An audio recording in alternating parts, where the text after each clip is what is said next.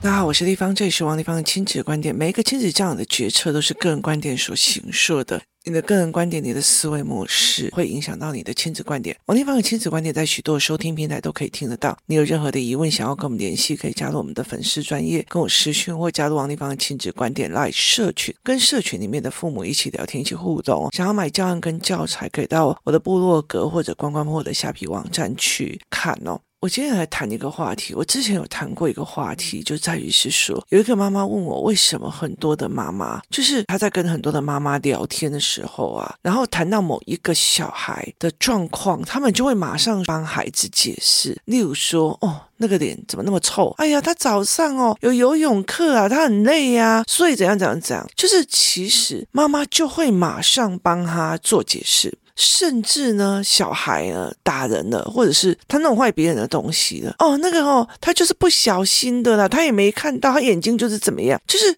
他会很在意的去帮这个小孩做解释。那第一个，他剥夺了他自己解释跟自己的机会。那第二个一件事情就是在于是到最后，这些都会变成孩子的借口啊，我就累了啊，啊，我就不舒服啊，就很多的小孩就会跟我讲，我说你为什么打人啊？我就累了，所以我我累的也可以打人嘛。我开车从台北开下来，我也很累，我也可以打人嘛，就是。这个逻辑是不通的，可是为什么很多的父母就会想要帮孩子做借口，或者是找借口？他们没有办法去理解，这到最后会变成他们的心理语言跟借口，或者是他委屈的点啊，我就累了啊，你们为什么还要叫我去上班啊？我就累了啊，为什么我还要去做这件事情？你们怎么可以为难我？好，这其实才是很多的孩子在中高年级之后最大的问题，就是我常常会在讲说，父母拿。石头砸自己的脚，就是类似这样，就是你帮他解释了，甚至没有告诉他后续了，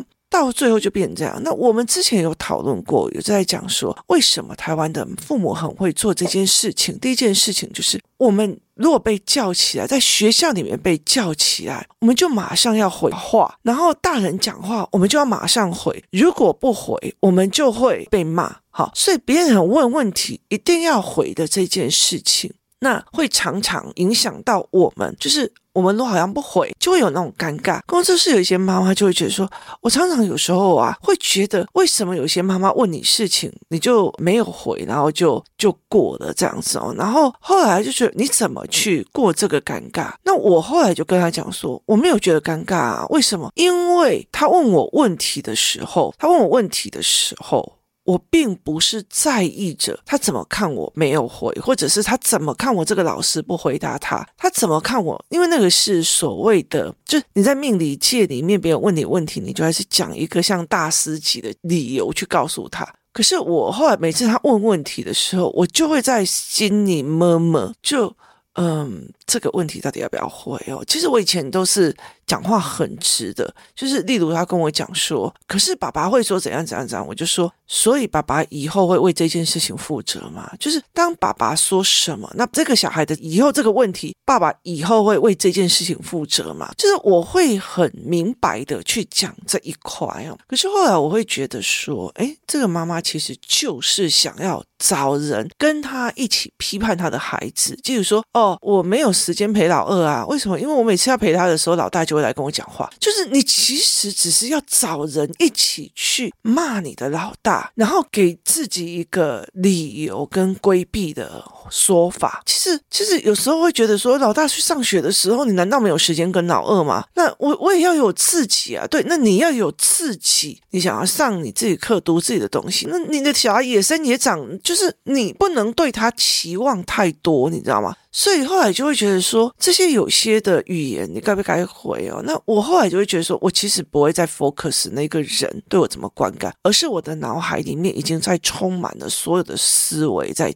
当讲不当讲哦，那可是，在台湾其实非常非常多的人就会觉得，我一定要赶快讲个理由，要不然我会被骂。就好像我们被老师叫起来，然后呢没有回答，那种难堪哦，就我们很怕那种难堪，然后我们也很怕我们讲错了，拜托是这种。答案嘛。可是观点没有对错哦，就是观点个人没有对错，思维也没有对错，只是觉得哦，原来你在这个角度想这个这件事情哦。所以后来我就觉得会有这样子的。可是我觉得最大最大的问题在于是，当你帮小孩找了借口之后，或做了说明之后，然后呢？然后呢？你做了什么？就是除了我跟他讲了很多次之外，你做了什么？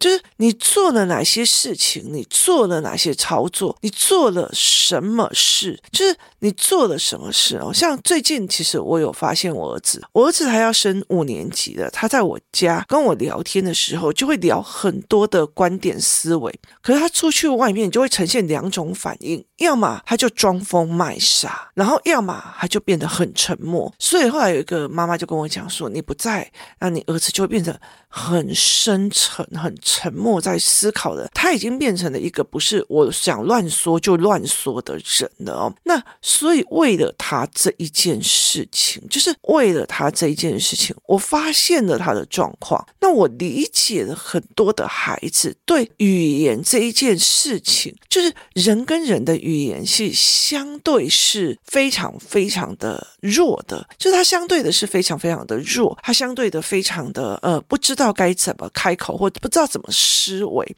所以我就做了一个系列性的教案，例如说，怎么去观察表情，我怎么去分辨的表情，我怎么让孩子去理解什么叫做他态度，语言搭配不同的态度会有什么观感？哈，我也教了一堂课的。观感，就是我也教了一堂课的观感，然后我也教了语言跟态度分开的多元组合之后会有什么样的不同？为了这个孩子，我又做了什么？我又做了语言跟语气的不同会有不同的什么观感？就是会有不同的什么观感？接下来我就开始一则一则的开始。帮他做人际关系的语文学，好，例如说，我正在做的一件事情叫做，我做了一个叫做怎么认识新朋友，就是情境语言之一，怎么认识新朋友。例如说，如何破题，如何破题呢？我就会跟他们讲说，破题的方式。你好，我叫丽芳，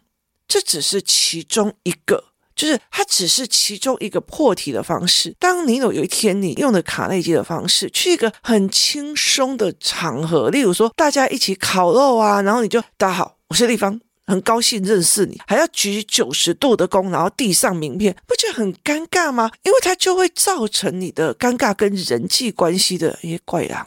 小狼，好，就是他就会变成这个样子哦。所以其实小孩他怎么变成了一个到哪里他都可以破题的人，他可以思维的人，那就有很多种方式哦。所以我在做的，例如说，我做了一个如何破题，例如说我个人资料法，就是个人资料法。你好，我是立方，我经营了一个公司，然后我有在主持我的 podcast。好，这是我个人资料法。那共同经验法，喂。你也去过香港哦，我也去过诶，我我以前呢，每年都会去书展，然后我去书展做的什么什么什么什么什么。好，那例如说，哇，共同喜好跟兴趣类的，那我就会跟他讲说，诶，你喜欢旅行哦，我也喜欢呢。你有没有去过京都的哪一个地方哦？我好喜欢那边有一个非常没有人去过、很特别、很特别的一家小店，他在做所谓的大阪烧，超好吃的，都是学生去的。好，这是。破题哦，这都是破题的。那个人背景的细节，我也会引导他们看。他们已经讲到细节，他是不是在？哎，你家里都有人来接你吗？啊，你家里都什么人啊？啊，为什么都不来接你呀？啊，你你下课都会去哪里？就是已经探视到隐私的细节了哦。那例如说邀约，哎。我跟你说，我昨天看了一场电影，非常好看呢。哎，你有没有空啊？我们一起去看。这是邀约，这是邀约的破题法，你了解意思吗？他也可以就是说，哎，我看你刚刚对这个东西蛮有兴趣的。我有认识一个朋友，他开了一个展览场，我给你名片，你有空可以过去看一下哦，很不错。那那是不是也是破题？好，那什么叫共同利益？共同利益就是想说。哦，我跟你讲哦，我儿子啊，那个学英文的时候啊，他跟维尼一起学啊，线上英文啊，哦，他每天都可以很开心的跟他们讲英文啊，然后一对一线上啊，然后我也不用带着他跑来跑去啊，然后又又一对一，然后又不会担心说丢脸，所以他就是很开心的可以跟他们讲英文。我告诉你那个连接在哪里，叫共同利益，或者是共同利益很大的一个部分，在商业思维里面，就是说，哎，我想你要那一块地，那我要那一块地周围的商店的利基点。你如果把这一块地盖给一个集合住宅，那我旁边那一个商店街，因为集合住宅搬来很多人，就会引发我商店街的利益点，而你的住户也会看到这附近就已经有商店街，所以生活机能方便。所以我们可不可以来谈一点合作？就是哎，听说你在那边那一块地，你有兴趣，我们来谈一下合作，好不好？好，这叫做共同利益的细节。好，那思考话题就是说，哎。立方，请问一下，为什么 A 小孩你会跟他做这个建议，可是 B 小孩你会去跟他做那个建议？这叫做思考话题的破题。好，所以另外一个叫做无法拒绝的内容，无法拒绝的内容叫做哎。我跟你说，我们昨天要去玩密室逃脱，超好玩的。就是你明明知道他很喜欢、好奇密室逃脱在干嘛，那你就会让他变成无法拒绝。例如说，像你给他看阿啾他们去密室逃脱里面的那种 YouTube 的影片，然后他就会觉得好好笑，好好笑。为什么阿啾他们的同学去密室逃脱会一直讲假偷刀、假偷刀？所以后来呃，雅婷就一直讲假偷刀，然后你就会激起那个兴趣，以后你就哎。我们去约密室逃脱，多好不好？这个叫个人无法拒绝的内容。好，接下来你其实可以在这整个个人破题里面去做，我就做了将近很多的条件，例如说，嘿，你好，我是立方，你好吗？好。这个是归类于个人资料法还是个人什么法？那除了这个东西，有没有其他说法可以？换句话说，哎，很高兴认识你，你这个地方印象如何？好，台湾人不会这样子讲话，所以我们会把它修正。那你该怎么修正？嘿，很高兴见到你，耶。你怎么会来这里呀？你觉得这里还好吗？你喜欢这样子的风景吗？或这样子的编排吗？所以它其实是不一样的说法哦。所以你会让孩子去看，原来每一句话，然后你甚至可以调到“嘿，你好，我是地方”，然后他们就会很熟哦，就是把它熟悉化，让他们理解他们在做的。哎，你今天做了什么有趣的事情？你了解的意思吗？是你今天做了什么有趣的事情？大部分都是谁对谁说，每一句话都在接受着，父母是在对小孩。来说，或者是哎哎，有什么好玩的？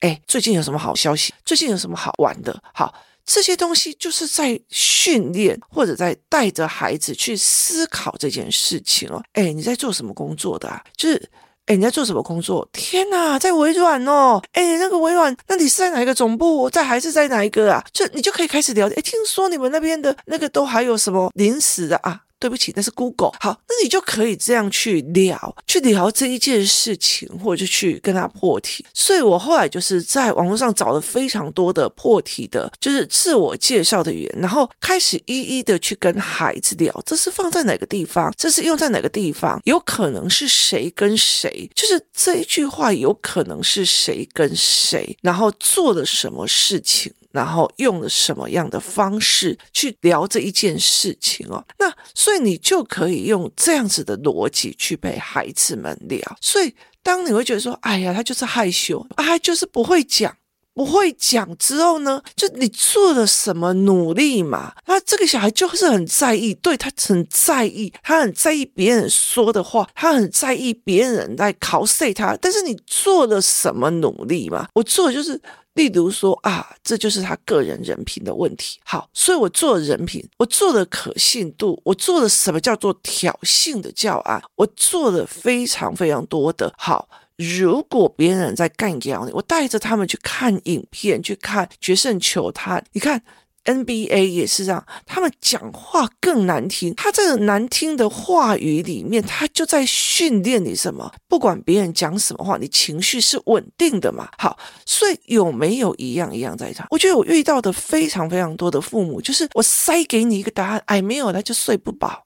好，对，他睡不饱，所以你做了哪些事情？就是。你做了哪些事情去协助孩子，或者是去帮忙孩子？没有嘛？很多我就跟他讲过了啊。对啦，小孩要讲一百次，我就会觉得说，为什么是讲一百次呢？就是。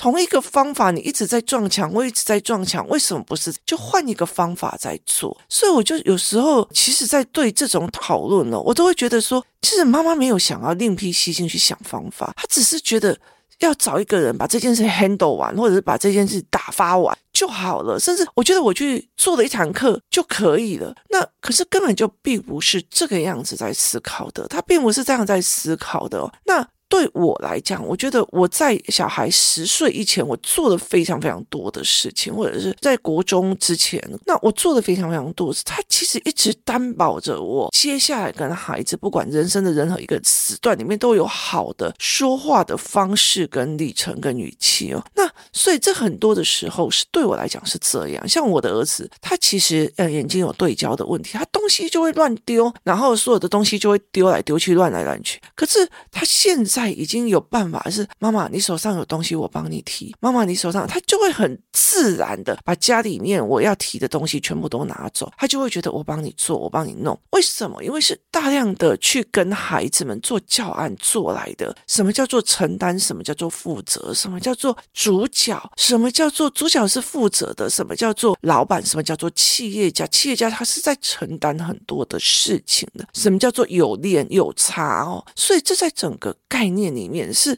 一路一路这样子做来的。我的孩子没有比大家的孩子更乖。那乖也不是我教得出来的孩子，可是问题是我的孩子，我会让他很开心的，就是一直在犯错，一直做很多的错，然后去面对很多的问题。可是问题在于是在这十岁以前，他犯了太多的错，他踹的太多的东西，所以我们会一路一路的在往前呢。所以我常常会觉得，为什么很多妈妈会下意识的帮妈孩子解释？我可以接受你下意识帮孩子解释，因为是我们原生家庭或者是我们的教育体制去。帮我养成这样，可是接下来呢？可是接下来你做了什么？我们做了什么？这差别是差非常非常的大的，就是这个差别，我也是每天都在我的。电脑里面开了一个所谓的新档案，这个新档案是你没有，我也没有，就是我们都是没有，然后我却为了小孩去做这些新档案的，所以这对我来讲就会觉得这是一个很特别的一个概念，就是这是一个很特别的概念哦，我就在这个东西里面去做这一块，那我怎么去让孩子理解？就是我怎么去让孩子理解这件事情，我怎么让孩子懂这一件事情，是我很重要的一件事情哦。所以对很多人来讲，就觉得哦，我的小孩就怎样啊，好，这句话就没了，然后他就是过动啊，好，这句话就没了。就是只要有一个答案，或者是一个别人没有办法讲答案，然后这一句话，这个小孩就没事了。可事实上，不会没事的，就是小孩不会没事的啊！我不会像你王一芳这么有空这么厉害，我厉害也是熬出来的。我并不是很闲的没事去做这一块的，所以这对我来讲是一个非常匪夷所思的事情哦。所以我就会常常在跟很多人讲说。今天就算我厉害，也是我自己把自己拼到这样子的程度的，并不是我天生出生的时候王丽芳就很厉害，没有这一回事哦。所以你怎么去看这件事情，对你来讲很重要。他做了什么？所以我常常会去看别人说：“哦，这小孩很厉害，他做了什么？妈妈做了什么？然后他的思考点怎样？”例如说，我曾经看过有一个小孩讲话很厉害啊，然后思维也很强啊，成绩也很好啊。